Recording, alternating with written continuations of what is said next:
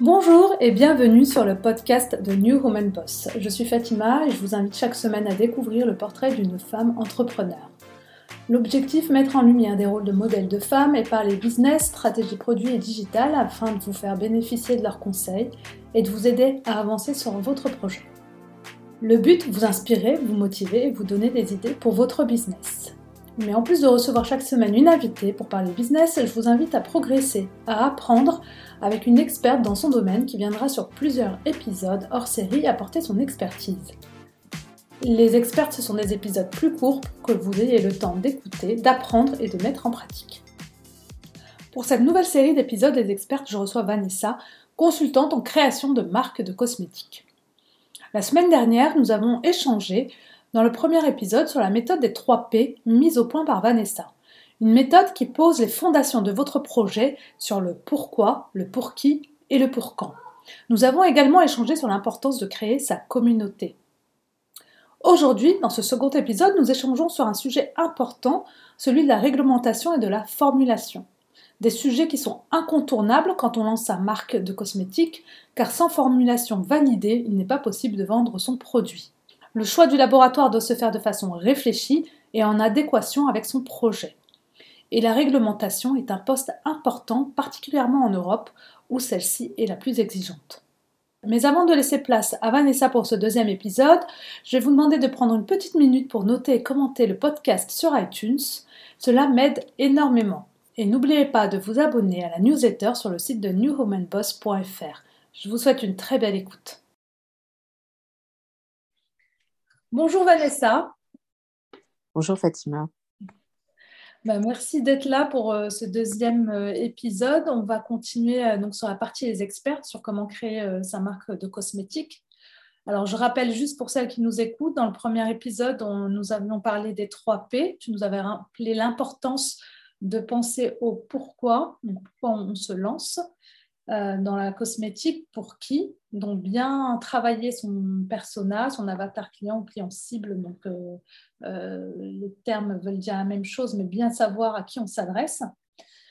pour quand Donc se mettre des deadlines, pas justement procrastiner et que le projet n'avance pas. Et on avait aussi parlé de communauté, de l'importance de la créer avant même de lancer sa marque. Et ça, tout à fait. Voilà. Et aujourd'hui, donc, on va parler dans ce deuxième épisode de la partie technique, c'est-à-dire qu'il y a quelque chose qui est très important quand on lance sa, marque de cosmétiques, c'est toute la partie euh, laboratoire et réglementation. Donc, je te laisse commencer peut-être sur la partie laboratoire quand on veut se lancer euh, sur euh, la manière dont on doit travailler avec un laboratoire, sur comment on, choisit son labo. Donc là, je te laisse nous expliquer ça. Très bien, merci beaucoup à toi. Euh, bonjour euh, d'abord aux, auditeurs et aux auditrices. Alors, en ce qui concerne le laboratoire, effectivement, bon, ça dépend à comment on démarre. Si on a déjà une formule, effectivement, si on a déjà, euh, par exemple, comme Kelly Massel, qui est très connue, la, la CEO des secrets de, de Loli. C'est une marque euh, très connue euh, capillaire qui a euh, commencé donc, ça me permet d'introduire, qui a commencé sa marque dans sa cuisine. Donc, elle a commencé à formuler elle-même en fait, et à, euh, tester dans son entourage proche, ses amis, sa famille, ce qui, euh, peut être euh, même bénéfique d'ailleurs pour vérifier que, la formule fonctionne. Et ensuite, elle est passée donc par un laboratoire afin de valider la formule, puisque en tout cas en Europe, parce qu'il y a plusieurs réglementations au niveau mondial, mais la réglementation européenne impose que la formule soit validée en laboratoire euh, parce qu'il y a de nombreux tests. Alors, il y a beaucoup de tests. Euh, c'est entre 9 mois et un an. Ça dépend en fait euh, du, produit en question. Ça dépend si c'est un produit qui contient de l'eau, si contient de l'huile, si c'est un produit qui doit être réajusté. Ça dépend des matières premières que l'on fait venir ou pas. Il peut y avoir des matières premières assez rares. Dans tous les cas, ça prend quand même au moins 9 mois voilà, pour faire valider sa formule. C'est une obligation. On n'a pas le droit de vendre un produit sans euh, faire valider sa formule par un laboratoire. Donc déjà, euh, c'est la première, première partie. Et puis pour euh, la deuxième partie, comment choisir son laboratoire Effectivement, il y en a beaucoup. Euh, c'est très important d'être à l'aise et d'être en phase avec le laboratoire que l'on choisit. Euh, on expose son sujet. Si on a un petit peu peur, effectivement, parce que c'est la peur de pas mal de, personnes, un petit peu peur qu'on vole sa formule, c'est possible. on peut éventuellement demander au laboratoire de signer un contrat de confidentialité. et en général, euh, les laboratoires sont très sérieux sur ça et ils le font même d'office. Vous n'avez même pas besoin normalement de, demander euh, ce, fameux, contrat. Voilà, c'est-à-dire que ce contrat, en gros, vous permet euh, d'être sûr que quoi qu'il arrive, la formule ne sera pas délivrée par, ne sera pas utilisée pardon, par le laboratoire en dehors en fait de, vous, en dehors du contrat qu'il signe avec vous. Donc, euh, donc, ça vous permet en fait d'être plus soulagé à ce niveau. Et je dis qu'il faut être à l'aise parce que des fois, euh, il y a des créateurs de, marques de cosmétiques qui disent voilà, je suis pas très à l'aise avec le laboratoire, j'ai pas trop compris ce qu'ils pas trop compris ce qu'ils m'ont dit, je je suis pas à l'aise avec les tarifs parce qu'il y a des tarifs effectivement euh, qui sont divers en fonction de, la notoriété du laboratoire déjà et puis en fonction de, des, des tests et puis des, des partenariats qu'ils ont avec peut-être des toxicologues ou avec des fournisseurs de matières premières, etc. Donc, si on n'est pas à l'aise, on passe à un autre laboratoire et je conseille également de ne pas auditer qu'un seul laboratoire. Essayez d'en auditer deux, trois mhm. afin de pouvoir prendre, euh, prendre sa décision euh, finale. C'est très important puisque c'est un contrat qui va être sur le long terme. Euh, vous allez sûrement peut-être sortir d'autres produits avec eux. c'est, rare qu'on change de laboratoire si ça se passe bien avec celui avec qui on est on ne change pas vraiment de, laboratoire. Sauf si, par exemple, on a commencé par un laboratoire artisanal, euh, familial, pardon, c'est pas la même chose. Familial, un petit laboratoire avec des petites séries. Et peut-être après, on veut euh, expandre euh, sa, marque et sa société avec des plus grosses productions. Là, effectivement, on peut être amené à changer de, laboratoire. Donc voilà. Donc, quand on veut se lancer, on veut lancer sa marque de cosmétiques, je pense qu'on a plusieurs options, je pense. Euh, il y a l'option euh, je passe par un laboratoire qui nous donne une formule déjà toute prête si on n'a pas la nôtre. D'accord Il y a une option où on peut euh, avoir nous-mêmes fait notre formule parce qu'on l'a travaillée à la maison de façon artisanale. Donc on a trouvé une formule qui, qui convient. Il y en a certaines qui, qui cherchent aussi, quand elles ont leur propre formule, à créer leur propre laboratoire. Euh, après, donc, je pense que ça a des coûts aussi différents si on veut faire le sien ou si on veut passer par un laboratoire. Donc, combien euh, ça peut aller? Donc, déjà, par exemple, si je suis dans l'état d'esprit, je veux créer ma marque, mais je veux pas, euh, euh mais je connais rien en formulation et je voudrais une formulation un peu déjà toute prête. Donc, comment ça se passe avec un laboratoire? Et, puis après, euh, combien un peu ça peut coûter? Effectivement, euh, si c'est une, donc une marque à façon, donc c'est-à-dire que là, on, crée la formule en fait, hein, c'est de la création pure avec le laboratoire. Effectivement, on va dire que c'est entre 5 et 10 000 euros. On peut trouver un petit peu moins. J'ai déjà trouvé 3 euh, 000 euros. Mais ce n'est pas un laboratoire, c'est un incubateur qui permet, qui a des partenariats avec un laboratoire, qui permet de faire baisser un petit peu la facture. Euh, avec une petite production, du coup. Voilà. Euh, c'est vraiment le minimum, mais euh, en, général, c'est quand même aux, alentours des 5000 euros. Quand ça commence à aller un petit peu plus haut, c'est parce que la formule est assez particulière. Il y a peut-être des, des, matières premières qui sont rares, que l'on va chercher dans certains pays, et du coup, bon, bah, forcément, ça coûte plus cher. Euh, ou alors, c'est plus cher aussi parce qu'on sort des gammes. On ne sort pas qu'un seul produit. On va sortir euh, le shampoing, l'après-shampoing et puis le masque, par exemple. Mmh. Effectivement, il n'est pas rare de, d'aller euh, aux alentours des 7-8 000 euros raisonnablement pour une gamme. Pour, une, gamme, voilà. D'accord, pour une gamme entière. D'accord. Mmh, c'est ça. Mmh. Donc, ça, c'est à peu près. D'accord, ça c'est dans le cas où je vais voir un labo et qu'il y a plusieurs formules, il me propose plusieurs formules en fonction du produit que je veux lancer. Ça, c'est la marque à façon, c'est-à-dire quand on veut une formule à façon, vraiment, c'est là où on crée vraiment la formule. Mmh. Euh, par contre, quand il s'agit euh, des, euh, des, comment dire, des formules qui sont proposées par les laboratoires, donc ce qu'on appelle un petit peu un peu marque blanche, on va dire. c'est un, petit peu comme ça. Donc, c'est des formules qui sont déjà toutes prêtes. Mmh toutes prêtes, packagées. Donc, le packaging, il est déjà fini. Il arrive aussi que ça soit, un petit, ça soit en vrac. Donc, si par exemple, la personne veut choisir son packaging, ça arrive, mais c'est pas souvent. sinon, si on veut, voilà, on se dit, moi, je, je ne veux pas de, je veux pas créer de formule, je veux commencer à créer ma marque de cosmétiques, mais avec une formule qui est déjà faite. Là, on fait baisser les, prix. Effectivement, on peut trouver euh, aux alentours de 1000, 1500 euros, 2000 euros, voilà, à peu près pour euh, une marque, euh, une marque blanche. Tout à fait. Mm. D'accord, oui, c'est ça, c'est la marque blanche. C'est-à-dire qu'on va, on s'adresse au laboratoire, il a déjà des formules qui sont déjà toutes prêtes. Euh, oui. Et on choisit si on veut faire une crème de jour ou un sérum ou autre chose. Et ensuite, donc, euh, il y a des packaging prêts, mais qui, peuvent être personnalisés au nom de notre marque.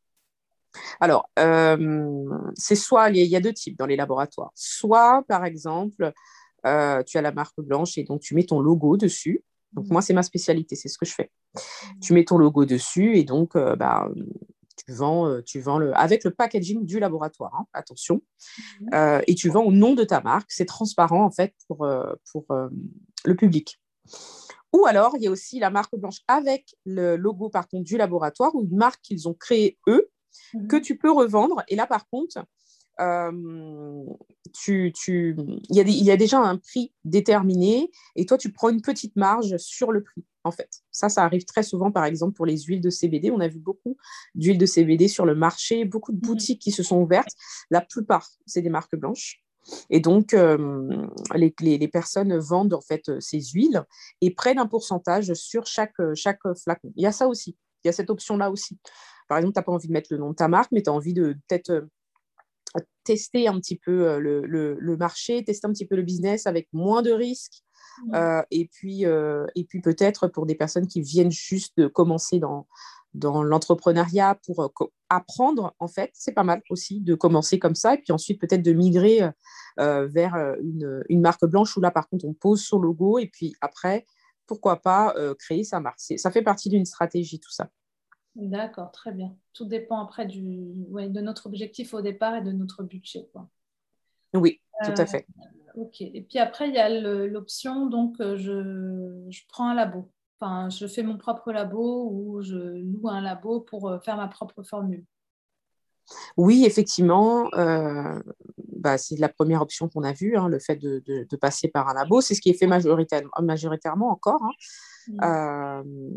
et puis, on peut aussi créer son labo, effectivement, ce qu'on appelle un labo artisanal. On peut créer son labo. Alors, à ce moment-là, il faut trouver par contre des formulateurs, il faut trouver un toxicologue, euh, il faut s'entourer. Là, par contre, s'il y a une équipe, on ne peut pas le faire seul. Voilà.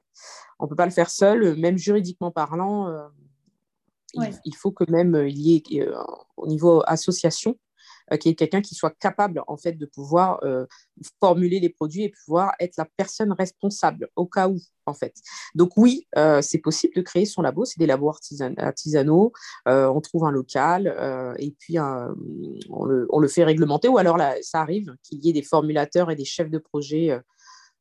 formulateurs qui est déjà un, petit, un petit local qui est agréé, réglementé et effectivement on crée son labo. Ça aussi c'est une bonne c'est une bonne option. Ça demande euh, du budget, ça dépend. Si on a le local, si on n'a pas le local, euh, ça demande un vrai business plan. Là, c'est autre chose encore. Euh, c'est une autre vision. C'est-à-dire que si la personne, elle veut en fait créer un laboratoire et créer des produits cosmétiques, pas seulement pour elle, mais peut-être pour les autres aussi, mhm. pourquoi pas? C'est vraiment c'est très intéressant.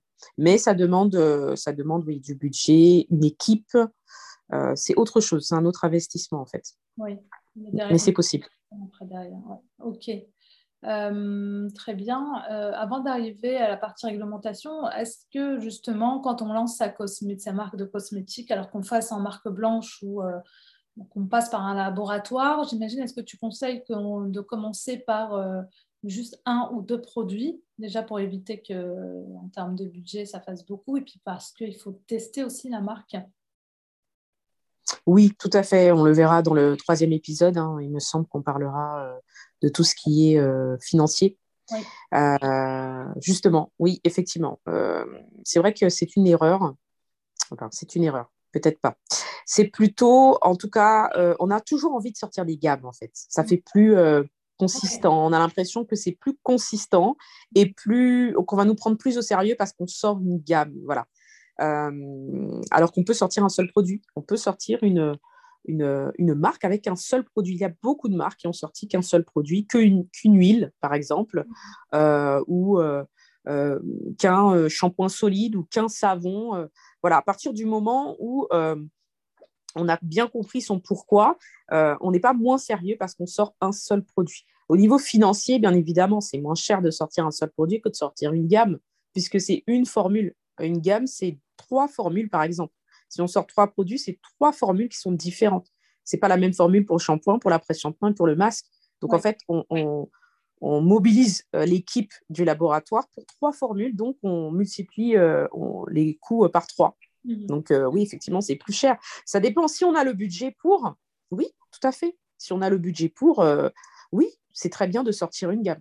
Mais si on a un budget limité, commencer par un produit, euh, c'est très viable euh, à partir du moment où on a euh, un bon branding, on, a une belle identité visuelle, à partir du moment où on répond à un besoin, c'est très, c'est très, très viable. Donc, effectivement, je conseillerais de commencer par un monoproduit si on a un budget limité.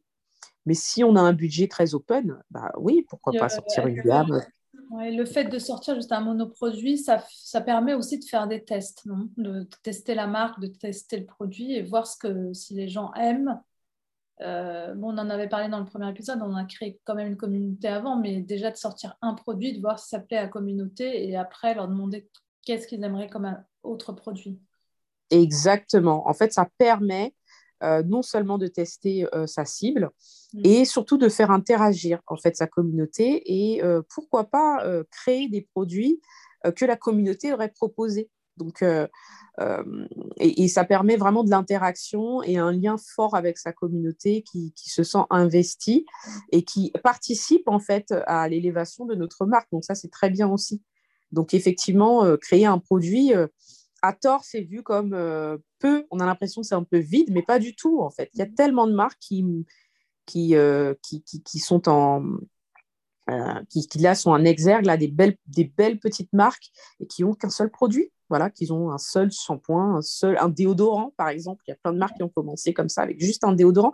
Ça suffit, en fait. Ça peut être un déodorant avec plusieurs fragrances, avec plusieurs odeurs. C'est le même, c'est la, voilà, c'est juste l'odeur qui change, mais c'est la même formule, ça, ça va. Par contre, euh, voilà, sortir un déodorant, un dentifrice, euh, là, c'est autre chose. C'est plus du tout la même formule, c'est plus le même budget. Et puis, euh, c'est plus risqué parce qu'en fait, on va devoir récupérer les, les, les datas de vente en fonction de chacun des produits. Et c'est vrai que si on a déjà sorti un produit, qu'on l'a produit au niveau production pure, euh, et qu'il ne fonctionne pas, ben, c'est de l'argent qu'on a un peu perdu. Si on avait attendu un petit peu avant et qu'on avait peut-être demandé à sa communauté, euh, qu'on avait anticipé, peut-être qu'on n'aurait pas perdu en fait ce budget-là et qu'on aurait pu le réinvestir dans un produit que sa communauté veut vraiment. Parfois, on sort des produits et même les grosses marques, leaders euh, mondialement, elles aussi, hein, c'est pas parce que. Aussi, hein, Exactement, elle se plante aussi et, et c'est pas parce qu'on est euh, un, entrepreneur euh, solo que euh, on a plus de chances de se planter. Il y a encore des, voilà, il y a des produits qui marchent pas chez je sais pas chez Huda Beauty, chez L'Oréal, chez Fenty et mm. mais eux ils ont budget. Donc du coup, mm. ils peuvent le retirer de la vente et et puis s'en sortir très bien après. Mais quand on, on est seul au début ou alors qu'on est une petite équipe, c'est le genre de risque qu'il faut vraiment éviter. Donc un produit c'est ce que je conseillerais au début. Euh, en tout cas, euh, voilà, c'est plus sécurisé. Oui, je comprends, exactement. Euh, et puis ça permet de tester et, d'aller plus loin si ça marche.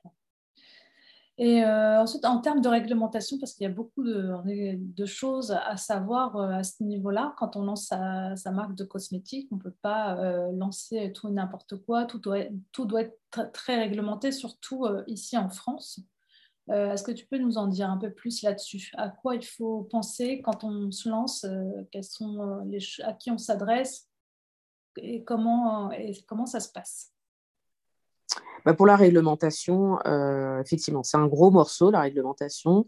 Il est vrai que quand on délègue un petit peu au laboratoire, on a ça en moins parce qu'ils maîtrisent totalement la réglementation. Donc, c'est pour ça qu'il faut passer aussi en laboratoire. Ce n'est pas que pour le côté réglementaire, c'est aussi parce qu'en fait, ça nous décharge en fait, euh, euh, à ce niveau-là. Et euh, la réglementation européenne, je vais dire plutôt, c'est pas française, c'est plutôt européenne, est la plus stricte hein, au monde.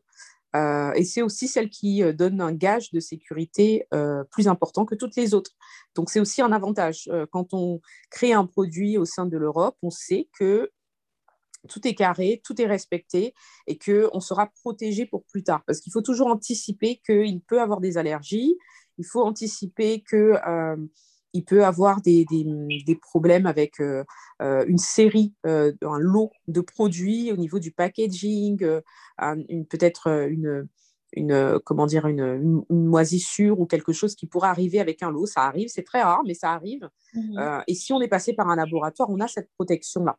Euh, donc, contacter un laboratoire lorsque l'on a une formule ou pas, parce qu'on peut aussi ne pas avoir de formule, et demander justement à, au laboratoire de créer, créer notre formule avec la vision que l'on veut justement de ce produit en question ils sont, ils sont professionnels, donc ils savent, euh, ils, vont, ils sont très à l'écoute et ils vont écouter ce que, ce que, ce que vous voulez.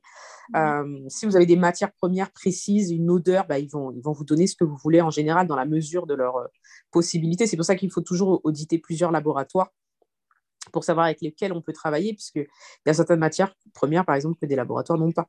Voilà, le, beurre de karité, tout le monde l'a, mais voilà, on n'est pas tous obligés d'avoir de la figue de barbarie ou ou peut-être du safran, ou voilà, ce n'est pas tous les laboratoires qui l'ont, par exemple. Et puis, euh, le laboratoire va être la personne responsable, hein. euh, parce que ça, ça fait partie de la réglementation de désigner une personne responsable, c'est obligatoire. Euh, je ne conseille absolument pas d'être la personne responsable, sauf si on est un formulateur. Effectivement, je connais des personnes qui sont euh, je connais deux, deux, femmes qui sont formulatrices. Elles sont les personnes responsables, mais parce que c'est leur métier, en fait. Elles connaissent très bien la formule. Elles sauront répondre, en fait, aux autorités s'il y a un problème. Mais si, euh, si c'est euh, quelqu'un de lambda qui n'a pas cette formation, non. C'est vaut mieux désigner le laboratoire comme personne responsable. Effectivement, il y a un coût en plus. Mhm. Parfois, c'est pris en compte. Il faut voir avec le laboratoire, il faut lui demander. Et parfois, c'est un coût en plus, mais il vaut mieux payer un coût en plus dès le départ et être sûr que au cas où euh, on ne soit pas responsable. Voilà. Il y a aussi la déclaration à faire sur le portail européen. Euh, ça, c'est quelque chose qui n'est pas fait tout le temps, malheureusement. Euh, quand on passe par un laboratoire, ils s'en occupent, ça va. Mais quand on fait de la vente un petit peu, un peu illégale, hein, un peu dans le noir, on se déclare on se déclare pas sur le portail européen. Le fait de se déclarer sur le portail européen, ça recense en fait toutes les marques qui sont validées et qui sont euh, réglementés et aptes à vendre euh, au sein de l'Europe, de l'Union européenne. Euh, et c'est un gage en fait de, sérieux. Et puis ça permet aussi à la NSM, l'Agence nationale du, médicament, de la sécurité du médicament, de, de, voir les marques qui sont recensées en fait, parce qu'il y a un contrôle. Chaque année, la DGCCRF, qui est un peu la répression des fraudes pour les, pour les marques de cosmétiques. Euh, et euh, on va dire ça en gros, ça fait peur, mais c'est vrai. et la NSM, de contrôler en fait toutes les marques, quoi qu'il arrive, on sera contrôlé. Qu'on soit une petite ou une grosse marque, les ah. marques mondiales elles sont contrôlées aussi. Euh, et une petite marque, elle sera contrôlée au, moins dans les deux ans, allez, deux, trois ans de sa, de sa création, au moins une fois. et à ce moment-là, bah, il va falloir répondre aux autorités. Pour, en fait, ils vérifient qu'on est apte à vendre. Il vérifie que le produit a bien euh, un dossier information produit. Donc, le dossier information produit, c'est, on va dire, en gros, la carte d'identité du produit.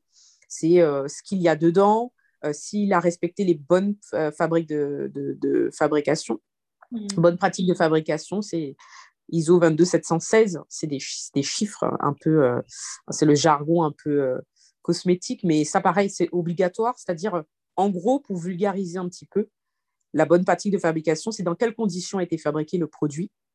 Et en fait, on, vraiment, chaque étape est énumérée afin que s'il y a un problème, on puisse revenir à l'étape euh, précise, savoir à quel moment il y a eu un, souci. Et ça, c'est hyper important euh, parce que toujours dans un souci d'anticipation, de savoir si il va se passer, il va avoir un problème. Euh, euh, et quand ils vont commencer à enquêter, c'est une allergie. On a besoin de savoir pourquoi il y a eu cette allergie, à quel moment ça a été fait. Et quand on est dans la réglementation européenne qui est stricte, effectivement, mais qui est fiable, on peut se permettre de remonter en fait jusqu'à la naissance, jusqu'à la formule même du, produit, savoir où, où, ça a pêché en fait. Et pour le dossier information produit, comme je l'ai dit tout à l'heure, c'est une carte d'identité voilà, c'est que c'est, on sait les matières premières qui ont été utilisées, on sait où elles ont été utilisées, où est-ce que ça a été fabriqué, euh, dans quel pays, mhm. euh, dans quelle ville. Euh, on connaît la formule, enfin la formule.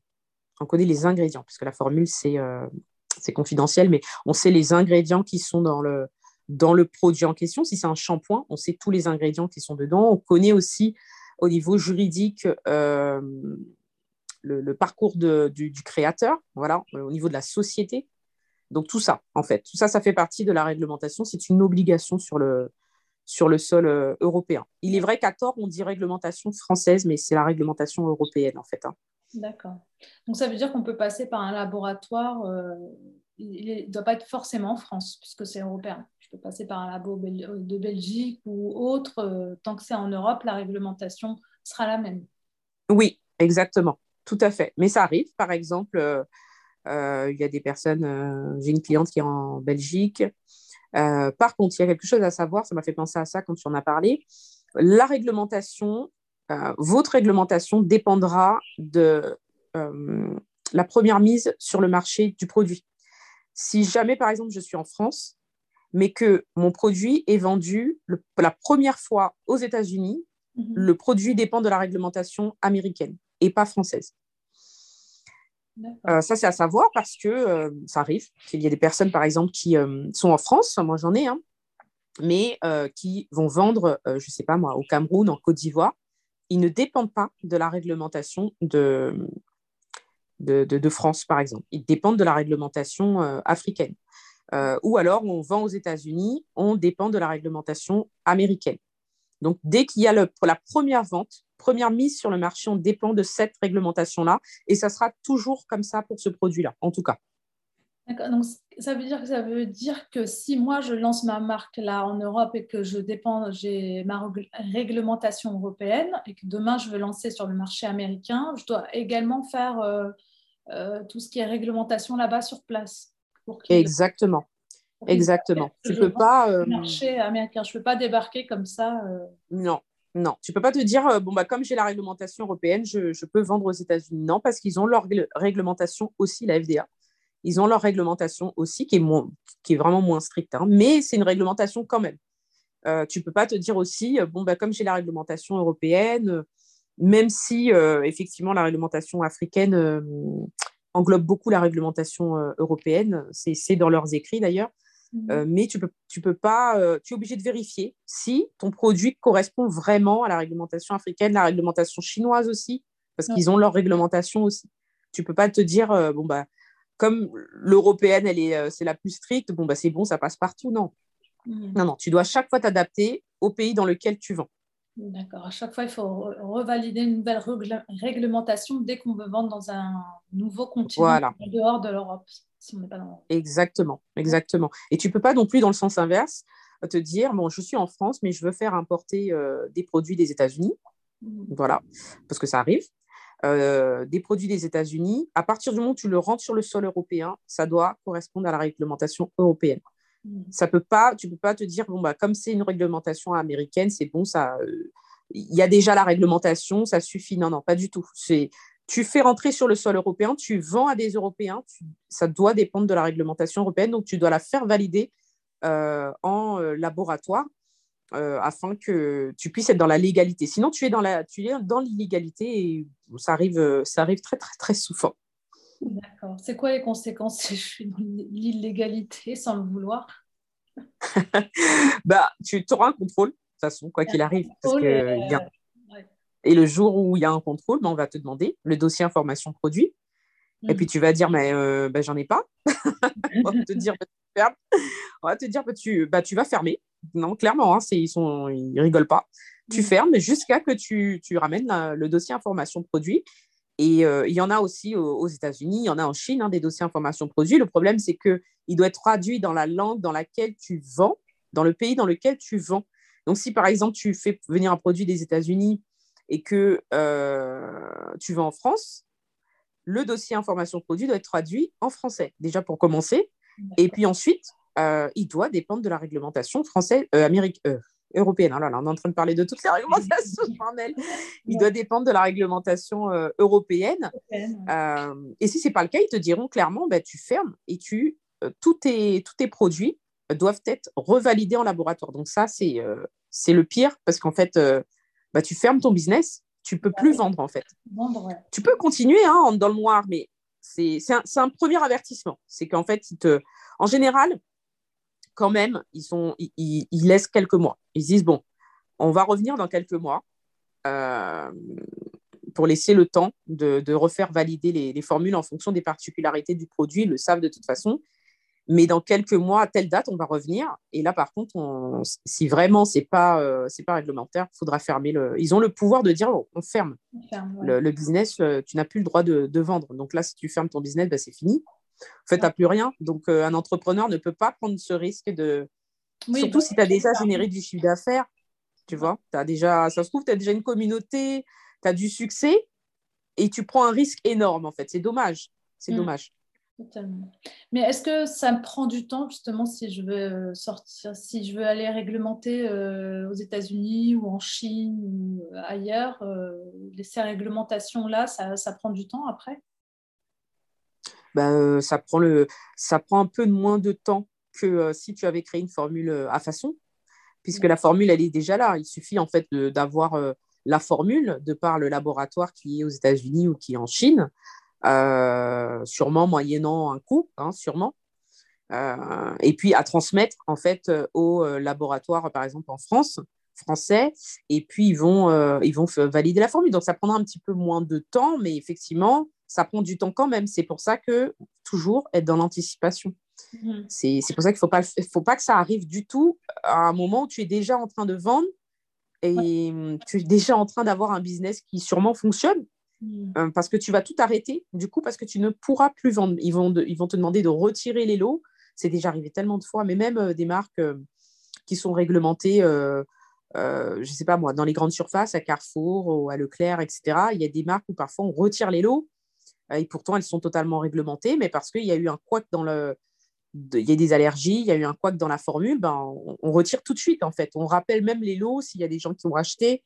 Enfin, c'est des choses que des, enfin, les grandes surfaces, c'est des, des, grands, grands, euh, c'est des multinationales, donc elles peuvent se permettre de retirer. Euh, elles ont le budget, mais un, un entrepreneur solo, ça, ça peut vraiment tuer son business, en fait. Il peut carrément fermer, mettre la clé sous la porte juste à cause de ça. D'accord, ok. Très bien. Donc l'importance de la réglementation. ok, bah, très bien. Bah, merci beaucoup, euh, Vanessa. Je ne sais pas si tu voulais rajouter quelque chose. Donc aujourd'hui, on a parlé sur toute la partie laboratoire, le choix du laboratoire, les différentes options. Euh, et la réglementation, l'importance de, bien passer par, euh, par cette étape-là, parce que c'est indispensable, sachant que les laboratoires, bah, ils font en grosse partie du job. Donc, euh, mais bien en parler avec eux pour savoir. Et puis, si on veut s'expanser, enfin, grossir à l'international, donc ne pas oublier que chaque euh, continent, chaque pays a, ses réglementations. Exactement, tu as très bien, euh, très bien résumé. Peut-être, ah oui, une dernière chose, je viens d'y penser. On peut aussi, par exemple, ce que fait Amazon, une, marque très connue, qui vend des, des matières premières, euh, des petits des ingrédients pour faire du handmade. Euh, le handmade, c'est pareil, euh, c'est réglementé.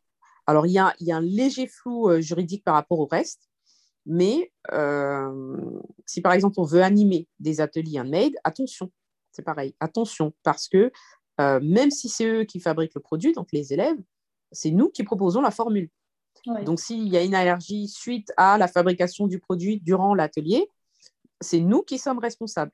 Mhm. Comment régler ça? Faire valider la formule en laboratoire. Et ensuite, une fois que la formule est validée, on peut animer des ateliers handmade euh, à sa guise. Voilà, parce que ça, c'est très en boom aussi, hein, les ateliers handmade, la fait maison. ouais, pas que les, recettes que tu proposes dans les ateliers comme ça, tu dois les faire valider. Ouais.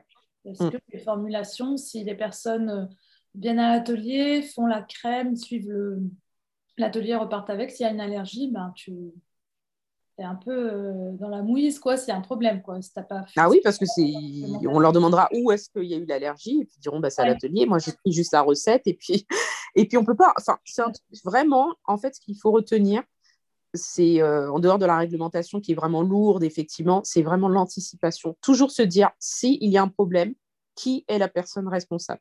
Mhm. Est-ce que c'est moi ou est-ce que c'est le laboratoire? Et si c'est moi, est-ce que je suis apte à être une personne responsable? Si je ne suis pas formulateur, non, c'est d'office, c'est pas la peine de prendre des risques, on n'est pas apte. Parce que même en atelier handmade, le laboratoire est la personne responsable. Même si c'est nous qui animons l'atelier, que les élèves euh, font une crème de jour ou un rouge à lèvres, euh, il y a une allergie, le laboratoire a les moyens d'être la personne responsable et il risquera euh, rien parce que c'est pas voilà c'est pas comme nous en fait hein, parce que sinon c'est des amendes c'est des plaintes enfin ça va super loin Aromazone ils, ils, animent des ateliers tous les jours mais Aromazone a fait valider toutes ses recettes il n'y a mm. pas une seule recette qui n'est pas validée donc ils peuvent se permettre d'animer des ateliers handmade j'avais oublié ça parce que le handmade c'est vraiment c'est un boom. Hein, tout. Il, y a, beaucoup d'ateliers handmade et puis on aime ça. Voilà, mais après, si on est avec ses proches, qu'on partage des petites formules, par exemple, sur, euh, sur Facebook, je vois sur des groupes, euh, voilà, euh, ça passe. C'est là où est le flou juridique. C'est-à-dire que là, ça va passer, bon, mais il n'y a pas, a pas c'est pas officiel en fait. il n'y a, pas, a pas quelqu'un qui est nommé responsable quand tu fais, quand on se passe des recettes entre nous. Voilà, exactement. Officiel quoi. Donc D'accord, mais dès qu'on commence à animer un atelier, que c'est des gens extérieurs, etc., donc là, il faut faire attention à ça aussi. Ben, dès qu'on gagne de l'argent, voilà. à partir du moment où c'est monétisé, il faut faire attention en fait. Il faut faire attention, parce que c'est vrai que les conséquences derrière, après, elles peuvent être assez euh, importantes euh, pour une seule personne. Hmm. Ouais, ouais, ouais. Puis des fois, ça, prend, euh, ça peut prendre un an, deux ans, trois ans. Donc on se dit, bon, c'est bon, ça va, je... il n'y a rien. Mais bon, ça peut arriver au bout de trois ans, contrôle. Et après, euh, et trois ans, c'est beaucoup. C'est-à-dire qu'on peut avoir, euh, on peut avoir une belle croissance, on peut avoir eu une belle notoriété sur les réseaux. Ça y est, on est connu, ça fonctionne bien, ça tourne. Et mm. c'est là où on a un contrôle et ça y est, bah, en fait, on, doit fermer parce que on n'a pas respecté la réglementation. Bah, c'est vraiment dommage, en fait. Mm. Si, si, on doit retenir quelque chose, c'est anticiper, toujours anticiper. D'accord. Donc voilà, Fatima. Très bien. Bah, merci beaucoup, Vanessa. Euh, et ben, on va se donner rendez-vous la semaine prochaine hein, pour parler euh, de la partie euh, tarif. C'est ça. C'est une belle partie, ça aussi. aussi ouais. Mais merci beaucoup. Merci à toi. Merci. Puis on va se donner rendez-vous du coup la semaine prochaine. Voilà, à la semaine prochaine. Voilà, c'est déjà la fin. J'espère que ce deuxième épisode sur la création de sa marque de cosmétiques vous a plu. Si ce format vous plaît, n'hésitez pas à me le dire sur Instagram à New Woman Boss. Et sachez que vous pouvez retrouver Vanessa sur son podcast Ta marque de cosmétiques. Et si vous avez des sujets que vous avez envie d'entendre sur le podcast, n'hésitez pas à me dire, une expertise que vous avez envie que j'aborde, dites-le moi en commentaire sur Instagram. Ce podcast est le vôtre, le but c'est de venir en aide à celles qui veulent lancer leur projet, alors n'hésitez pas. Et pour rester au courant des prochains épisodes et des nouveautés, vous pouvez vous abonner à la newsletter sur le site de newromanpost.fr. Je vous dis à la semaine prochaine pour le troisième et dernier épisode avec Vanessa. Et cette fois-ci, nous parlerons de tarifs. À la semaine prochaine.